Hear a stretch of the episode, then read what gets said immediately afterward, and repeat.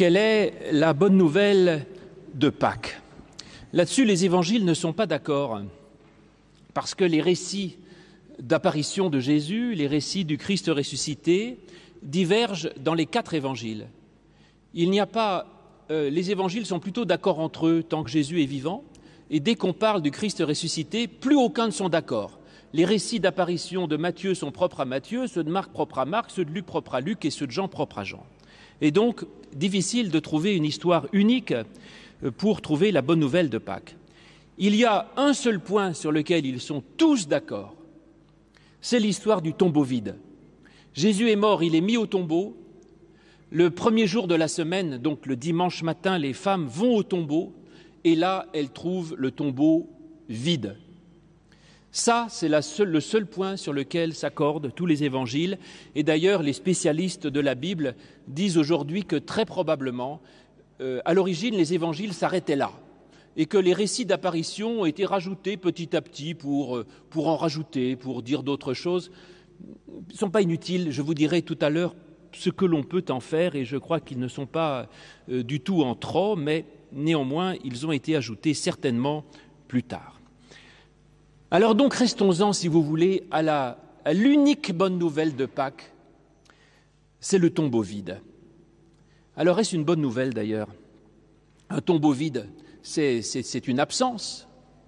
Ce qui fait que quand je prêche cela, les mauvaises langues me disent Tu prêches un Jésus de l'absence réelle, ce qui est une petite façon de, critiquer cette prédication, en particulier euh, de la part de, de tous les catholiques qui tiennent tellement à la présence réelle du Christ, et voilà que moi je prêche l'absence réelle.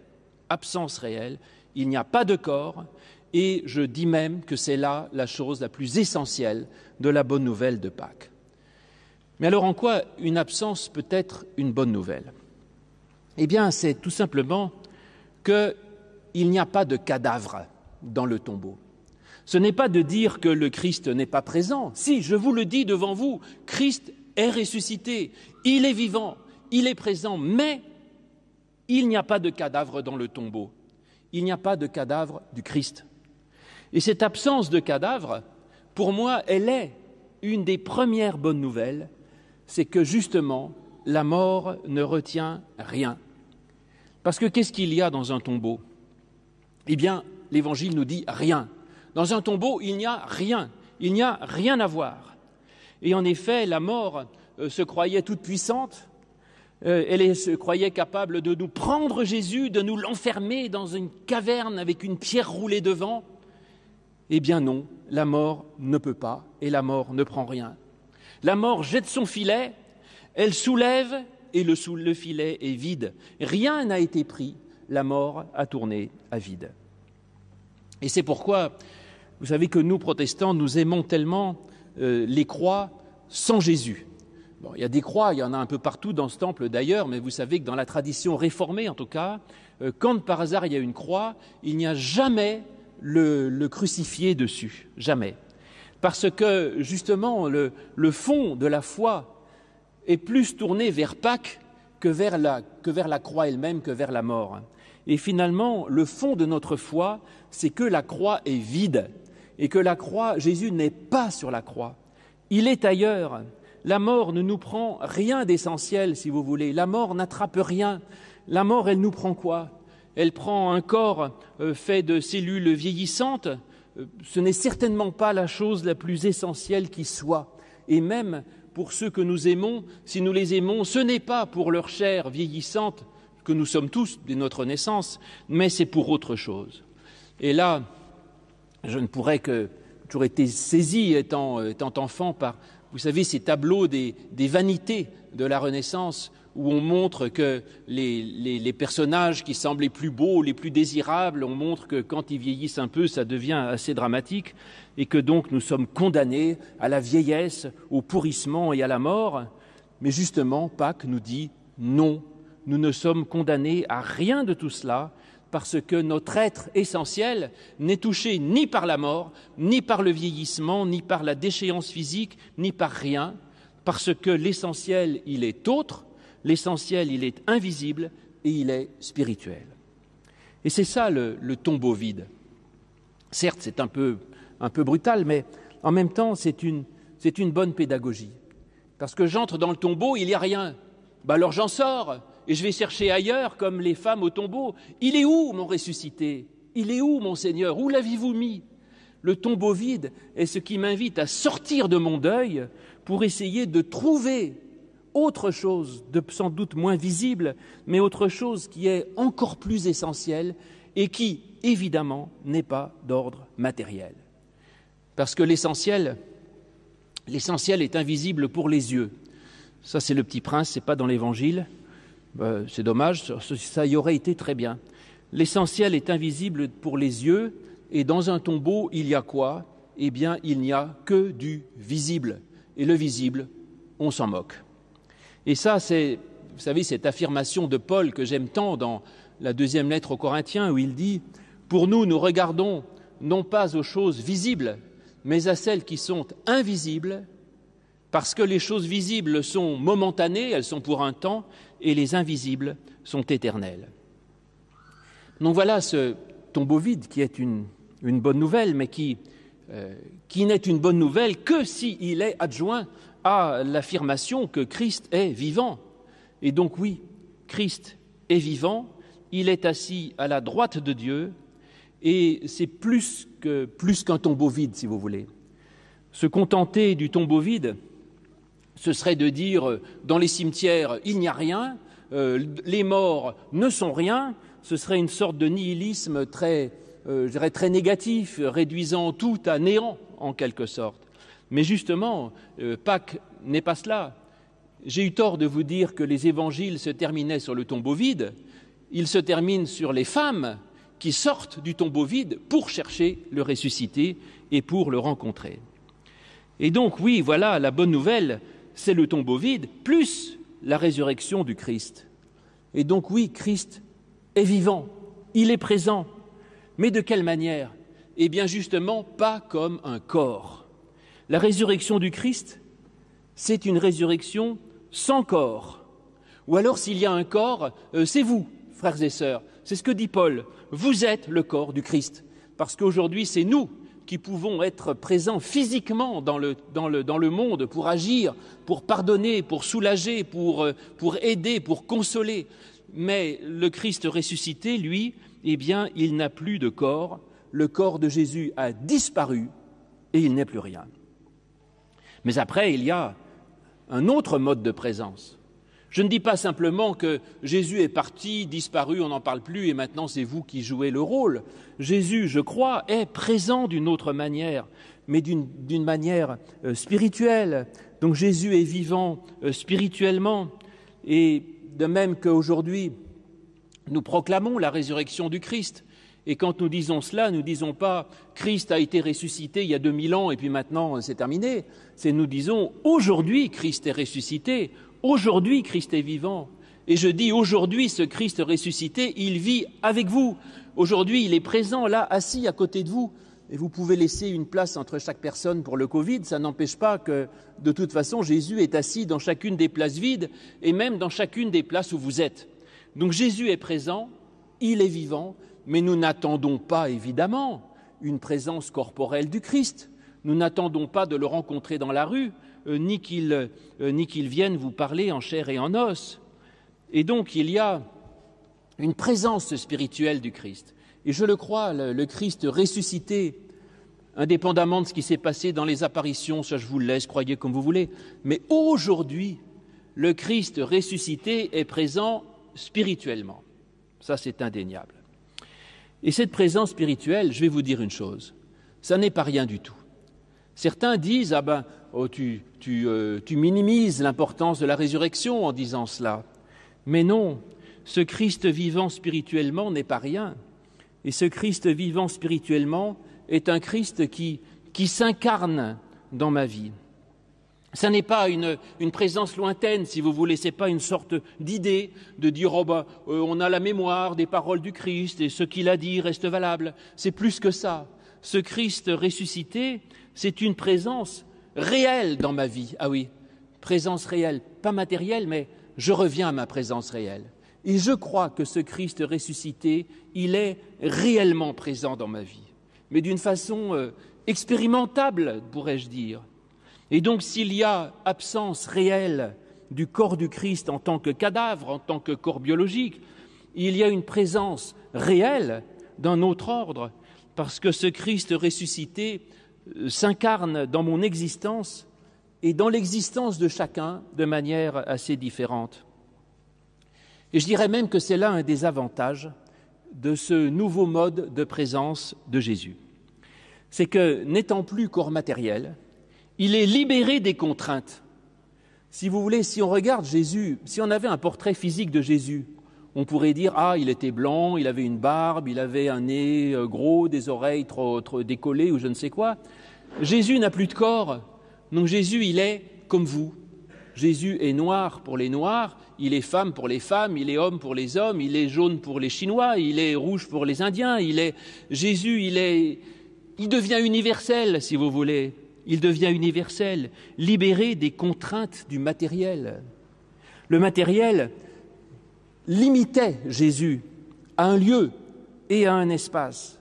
Le spirituel n'a plus de limite. Jésus, quand il prêchait en Galilée, n'était pas à Rome, n'était pas à Corinthe, n'était pas à Paris. Mais Jésus ressuscité, il apparaît en même temps en Galilée et à Jérusalem. Et le Jésus ressuscité aujourd'hui, frères et sœurs, est en même temps présent ici, dans ce temple, que dans toutes les églises du monde où l'on prêche le Christ ressuscité. Et donc, euh, cette présence spirituelle libère extraordinairement le Christ qui n'est plus limité à, un seul lieu, n'est plus limité à une seule forme, mais il peut se rendre présent de mille manières différentes. Et ça, on le voit dans les, récits. Marie-Madeleine, dans l'évangile de Jean, euh, nous dit-on, voit le jardinier et, elle lui dit euh, Qui sait Où est Jésus? Et ce jardinier, c'était Jésus. Alors elle découvre, moi je pense que c'était vraiment le jardinier en fait, et qu'elle découvre simplement que le Christ peut être présent tout à coup sous les traits d'un jardinier. Et pourquoi pas? Pourquoi pas? Est-ce que ce n'est pas ça le plus intéressant? Ou de même, les disciples d'Emmaüs qui se promènent dans l'évangile de Luc, ils découvrent que le Christ peut être présent dans ce compagnon, cet ami qui marche avec moi, c'était Jésus, il est là aussi. Ou dans celui avec qui il partage un repas, avec qui il partage le pain et le vin, là est présent le Christ. Ou il est présent dans le, plus pauvre que l'on va aider, parce que Jésus a dit, j'ai eu soif et vous m'avez donné à boire. Ben, on ne te connaît pas, Seigneur. Oui, mais chaque fois que vous l'avez fait pour le plus petit, c'est à moi que vous l'avez fait. Et donc voilà que le Christ va s'incarner de, de mille et mille manières, et que l'on peut reconnaître le Christ de façon euh, très différente. Et c'est pour moi, c'est ça qui explique, je dirais, ces, récits d'apparition très différents dans les évangiles. C'est que chacun, justement, va dire ce Christ ressuscité, ce n'est pas une idée en l'air, c'est quelque chose que je vis concrètement dans mon, dans, dans mon être, mais je le vis euh, à ma manière. Et donc, chacun de ces récits appartient à chacun des évangélistes, et vous, vous avez votre propre récit à écrire. Cette présence spirituelle du Christ, eh bien, c'est une présence réelle et incarnée, expérimentable, vous disais-je. Et pour moi, mon Jésus est vivant, pour moi, mon Jésus m'accompagne, mon Jésus est présent à mes côtés, mais à ma manière. Et il n'y a pas un moment, euh, un geste, une rencontre, un acte dans lequel Jésus ne soit pas présent, parce que si le Christ est ressuscité, alors il est présent en toutes choses. Et donc c'est à chacun de dire, moi, mon Christ ressuscité, il est là à ma manière. Vous, le vôtre, il est je ne sais pas où. Vous seul pouvez le dire. Mais en tout cas, Christ est ressuscité pour vous et il est une réalité qui peut s'incarner dans votre propre existence. Et donc, vous disais, c'est pour ça que ces récits d'apparition de Jésus sont, sont si, à la fois si précis et si différent dans les évangiles, si précis, si concret, et en même temps si différent, parce qu'il y a là à la fois une réalité de l'incarnation de cette présence spirituelle et en même temps une, subjectivité fondamentale de cette présence qui se fait différente pour chacun. Alors vous disais-je, c'est ça une des chances du Christ spirituel, c'est que c'est un, un autre mode de présence. Le mode de présence corporelle, il est bien utile parce qu'il a une certaine efficacité. Je pourrais dire, euh, euh, pas la peine de venir au culte, euh, vous n'avez qu'à, je vais me mettre en transmission de pensée avec vous, puis par la prière, je pourrais vous transmettre beaucoup de choses. Ce serait sans doute efficace, mais moins performatif que quand je vous parle avec des vrais mots. Et de même, Jésus, qu'il ait été corporel, c'est quand même très bien. a, il a parlé, il a expliqué, il a enseigné. Mais il a parlé à combien de personnes? À une? À dix Peut-être cent mille, compliqué de parler sans, sono ou sans Internet à mille personnes. Et Jésus, s'il a parlé, c'était en Galilée. Et voilà que le Christ mort est encore présent, mais d'une façon infinie, et que sa parole est démultipliée et son action est démultipliée. Et ce n'est plus simplement un aveugle qu'il guérit sur le chemin de Jéricho, mais c'est tous les jours des milliers d'aveugles spirituels qui trouvent en Christ leur chemin et un sens à la vie. Ce n'est plus un paralytique que Jésus relève, mais c'est des milliers de paralytiques que Jésus remet sans cesse debout, alors qu'ils perdaient confiance, alors qu'ils ne se croyaient plus capables de rien faire et qu'ils étaient bloqués dans leur vie. Et ce n'est plus maintenant un lépreux que Jésus guérit, mais c'est mille personnes que Jésus réintègre dans la société, de personnes que d'exclus de la société qui peuvent découvrir que leur culpabilité ne, sert à rien et qu'ils ont droit de vivre et d'être réintégrés parmi les autres. Vous voyez, ce, Christ ressuscité a une, capacité d'action euh, décuplée, enfin multipliée en je ne sais pas combien, millionifiée. Christ ressuscité se présente de manière infinie contrairement au Christ corporel qui a été euh, bien utile hein, pour initialiser le processus, mais qui était extrêmement limité en quelque sorte. En effet, le, le Christ ressuscité, c'est une, explosion de joie, une explosion de vie, une explosion planétaire de lumière. Et le Christ terrestre, pendant ces trois ans de ministère, je dirais, c'est comme la mèche de la dynamite. La mèche, elle éclaire quelques centimètres autour d'elle, mais elle n'est que provisoire. La vraie vérité, elle est dans le bâton de dynamite qui explose et qui donne une source infinie de lumière et de vie pour le monde entier. Mais bon, mais la dynamite n'exploserait pas sans mèche. Il faut quand même une amorce de présence, présence matérielle. Euh, et et, il fallait qu'elle ait eu lieu pour que cette autre façon d'exister puisse être, et c'est de cela que nous parlons à Pâques. Alors ce vide du tombeau, il me plaît beaucoup, vraiment fondamentalement, parce qu'il est à la fois un appel à, aller voir ailleurs, justement, un appel à chercher ailleurs, mais il n'est pas juste la négation de la mort, il est plus que cela. Parce que je dirais que le vide est aussi un mode de présence du divin. ça devient un peu compliqué, mais je vais vous expliquer. Vous savez que dans le deuxième temple qui a été reconstruit euh, bah, vers moins 500 avant Jésus-Christ, euh, dans le temple, il y a le Saint des Saints. Dans le Saint des Saints, on mettait l'objet le plus sacré qui soit, ce qui représente la présence de Dieu. Dans le premier temple, on avait mis, bien sûr, l'arche d'alliance avec les tables de la loi. Et on disait ça, ça symbolise la présence de Dieu. Dans le deuxième temple, il y avait encore ce Saint des Saints, cette zone la plus sacrée au monde qui soit, personne n'avait le droit d'y entrer, sauf une fois par an, le grand prêtre qui y allait euh, tout seul, il était le seul à avoir le droit d'y aller, ce qui fait que même on l'attachait avec une corde, parce que comme ça, si jamais il avait une syncope dans le Saint des Saints, il fallait pouvoir le retirer sans que quelqu'un d'autre aille le chercher, enfin c'était très compliqué. Le lieu le plus saint qui représente la présence de Dieu, et ça vous le savez sans doute, qu'y avait-il dans le Saint des Saints? Eh bien, il n'y avait rien. Le Saint des Saints du deuxième temple était vide, totalement vide. Idée géniale des Juifs qui disent Attendez, on va mettre quoi pour représenter Dieu? Mettre quoi? Dieu, il est infini, Dieu est irreprésentable, je ne peux même pas dire son nom. Dieu est tellement au-delà de tout que rien ne peut représenter de Dieu. Eh bien voilà, je mets rien parce que ce qui représente le mieux Dieu, c'est le vide. Pas que Dieu soit absent, mais que l'infinité du vide est la seule chose qui puisse en quelque sorte représenter Dieu parce que seul le vide est vraiment infini et seul au vide on ne peut rien retirer, comme à Dieu. Et aussi que le vide peut être habité de, différentes manières, parce que le propre du vide, c'est que c'est de l'espace donné, si vous voulez.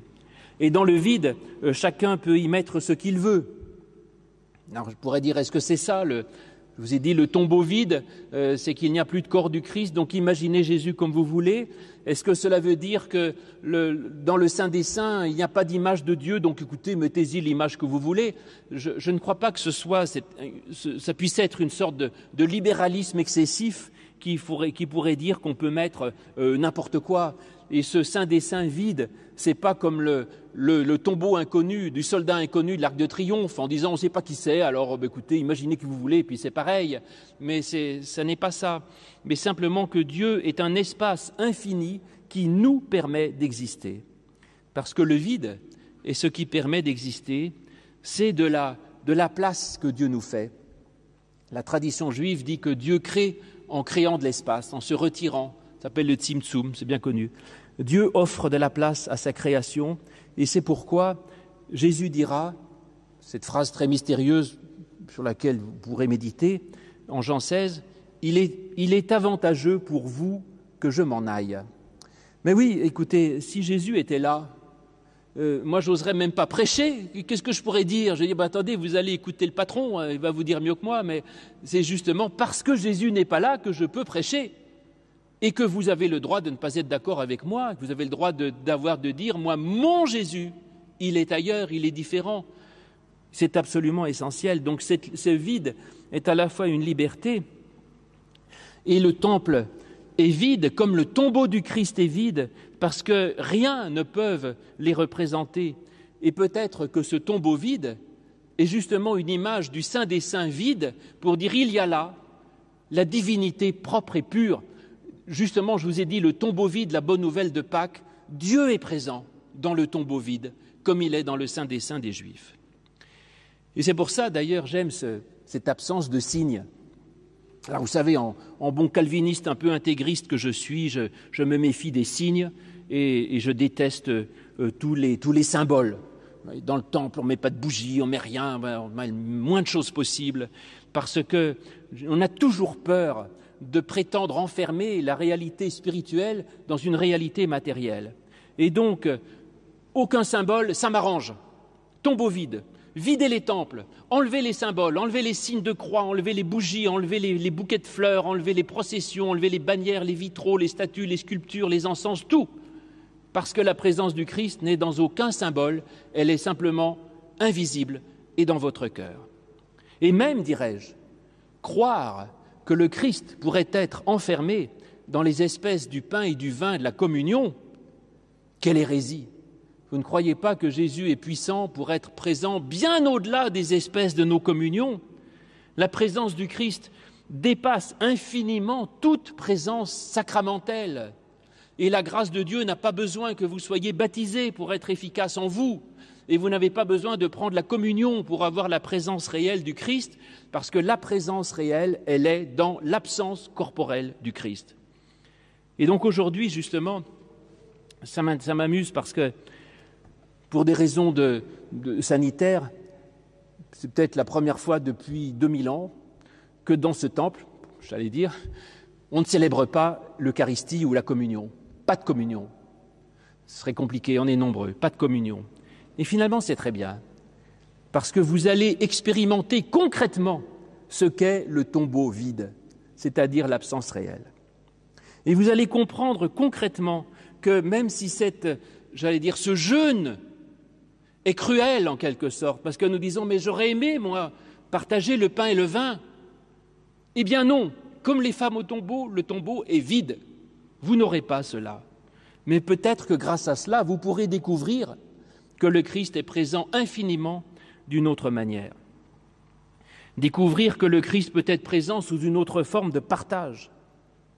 Alors donc, c'est une invitation à sortir de nos, de nos habitudes et dire, si la communion dans l'Église est un partage, quel autre type de partage pouvez-vous trouver, frères et sœurs, avec vos proches, avec vos amis, avec votre famille, partage matériel, partage de temps, partage d'espace, partage de parole, partage d'affection, partage de prière, ce que vous voulez, et que c'est dans cette communion que vous allez vivre dans votre vie que le Christ va s'inviter. Et je pense que, en trouvant cela, vous en saurez infiniment plus sur le Christ ressuscité qu'en avalant un morceau de pain et qu'en croyant que dans ce pain se trouve la présence réelle. Le Christ est présent infiniment dans le spirituel et justement dans l'absence réelle, parce que le réel n'est que pour un temps et le matériel n'est que limité, alors que l'invisible est éternel et la présence spirituelle, elle est infiniment autre. Alors aujourd'hui, nous avons, voilà, le tombeau vide, le plat et la coupe qui sont présents. Et il n'y a rien dedans, mes amis, rien. Ou tout, je ne sais pas. Mais le fait qu'il n'y ait rien, pour moi, est peut-être une des plus grandes belles nouvelles, parce que le Christ, du coup, n'est pas limité là à ce qu'il y aurait dans une coupe, mais il devient universel. Et ça, vous savez, c'est, vraiment quelque chose auquel la tradition protestante est très attachée. Et en particulier, nous le voyons dans les, les services d'action de grâce. Quand quelqu'un meurt, bah oui, c'est, comme Jésus qui meurt aussi. Hein. Qu'est-ce que nous annonçons? Nous annonçons l'évangile de la résurrection. Et vous savez que dans la tradition protestante, euh, nous aimons les services d'action de grâce, comme ça que ça se passait normalement autrefois, sans le corps, sans le cercueil. Et que justement, pour nous, nous voulons nous réunir en disant nous ne voulons pas nous lamenter sur un cercueil ou sur un tombeau en disant c'est affreux, regardez cette boîte, elle est pleine de morts, pleine de cadavres, pleine de ceci, pleine de cela. Mais non, nous voulons au contraire dire que ce cercueil, comme le tombeau du Christ, est vide. Et nous aimons faire les services justement funèbres sans corps. Merveille à la fois euh, douloureuse et merveilleuse. Nous pleurons sur le tombeau vide, nous pleurons sur le cercueil, certes, comme les femmes qui viennent au tombeau, et ensuite nous savons que celui que nous avons aimé n'est pas là. Et voilà cette parole extraordinaire que dit l'ange à Marie. Pourquoi cherchez-vous ici parmi les morts celui qui est vivant? Donc voilà le tombeau vide. Tombeau vide qui force les femmes à sortir du tombeau.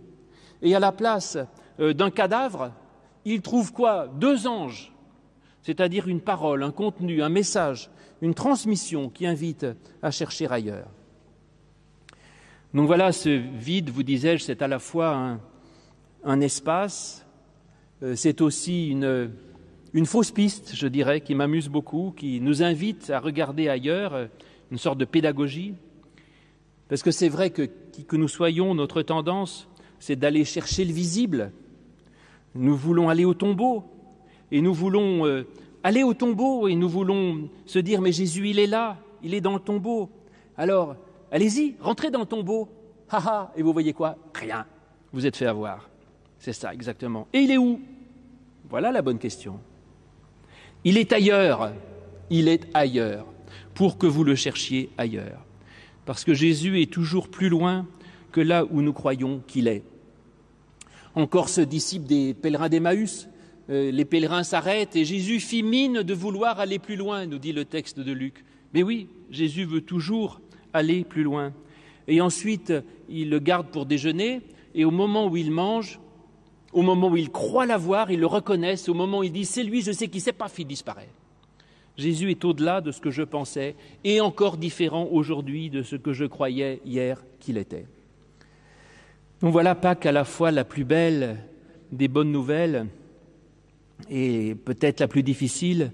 Christ est vivant, il n'est pas mort, le tombeau est vide, la mort est inefficace, elle est tenue en échec par celui qui est le prince de la vie. Et puis Pâques est aussi une nouvelle inconfortable parce qu'elle me force à découvrir un autre mode de présence que celui que je, voudrais avoir. Et nous, euh, nous sommes souvent comme ces femmes, oui, nous voudrions, nous, nous préférerions même parfois avoir un cadavre sur lequel pleurer, plutôt qu'une présence spirituelle qui n'est pas facile à discerner, c'est vrai, mais quelle erreur. Qu'est-ce que les femmes auraient fait de ce cadavre? Elles l'auraient embaumé Bon, ensuite on en aurait fait un lieu de pèlerinage Alors aujourd'hui, euh, les gens payeraient des fortunes pour aller euh, faire un pèlerinage dans un lieu saint où il y aurait le tombeau de Jésus. Alors qu'aujourd'hui, Christ est présent partout. Il est présent partout et bien au-delà des lieux saints. Donc il n'y a plus de lieux saints depuis que Jésus est ressuscité et depuis le tombeau vide. Jésus est présent là où deux ou trois sont réunis en son nom et voilà tout. Et là où il y a deux frères qui s'aiment, Jésus est présent. Là où il y a quelqu'un qui a pitié du plus pauvre, Jésus est présent. Là où il y a quelqu'un qui donne, là est la présence réelle du Christ, et certainement pas dans aucun lieu de pèlerinage ou dans quelque lieu saint que ce soit. Et puis après, ce vide aussi me fait du bien, c'est une sorte de force cathartique, comme on dit, qui me force à me débarrasser de mes, vieux attachements, de mes, quêtes absurdes, de mes égoïsmes, de mes désirs terrestres, et ça invite à me tourner vers le céleste, c'est ça, oui, vers ces vrais trésors dont l'Évangile nous dit euh, qu'ils ne sont pas sur terre, mais qu'ils sont dans le ciel, où les voleurs ne percent ni ne dérobent, tombeau vide matériel qui m'invite à me tourner vers le spirituel. Et comme les femmes, nous devons comprendre cela, même si ce n'est pas commode. Les femmes arrivent et elles demandent Mais il est où, mon Seigneur Vous l'avez mis où? Et le jardinier qui dit bah, Il est au ciel, ma cocotte. Voilà, il n'est pas là. Cherche ailleurs. Et ça, c'est bien. D'autant plus que si Jésus est spirituel, alors il ne peut plus mourir. Parce que euh, nous, vous savez, je crois et je le dis souvent, nous ne sommes vraiment riches que de ce que nous avons donné. Ce que nous possédons, on peut le perdre et puis on ne l'emportera pas au paradis. Ce que nous avons donné, personne ne peut nous le reprendre puisque c'est donné et c'est donc la richesse fondamentale de notre être. De même, le Christ vivant matériellement peut mourir, il peut être cloué sur une croix, il peut souffrir de la soif ou de l'agonie, mais le Christ ressuscité, allez le faire mourir, allez le crucifier, essayez de le frapper avec des bâtons, ça ne lui fera rien. Donc oui, ce Christ ressuscité est invincible, et c'est bien mieux s'il n'est pas matériel. Alors oui, vraiment, ce tombeau vide, c'est le, lieu même essentiel du passage du visible à l'invisible, du passage d'une présence corporelle à laquelle je suis forcément attaché, à une présence spirituelle et éternelle. Il est en même temps l'apprentissage qu'il y a plus de bonheur à donner qu'à recevoir, que l'être éternel n'est pas dans l'apparence, que le visible euh, est peu de choses, que la chair ne sert de rien, comme dit encore l'Évangile, mais que c'est l'Esprit qui fait vivre. Ce tombeau vide de Pâques nous l'apprend et d'une manière spectaculaire. Et c'est une bonne nouvelle pour nous, car nous pouvons ainsi découvrir que cette dimension spirituelle et éternelle du Christ ressuscité, il la partage avec nous. Et il y a pour nous tous cette dimension euh, éternelle de notre existence dont témoigne la résurrection.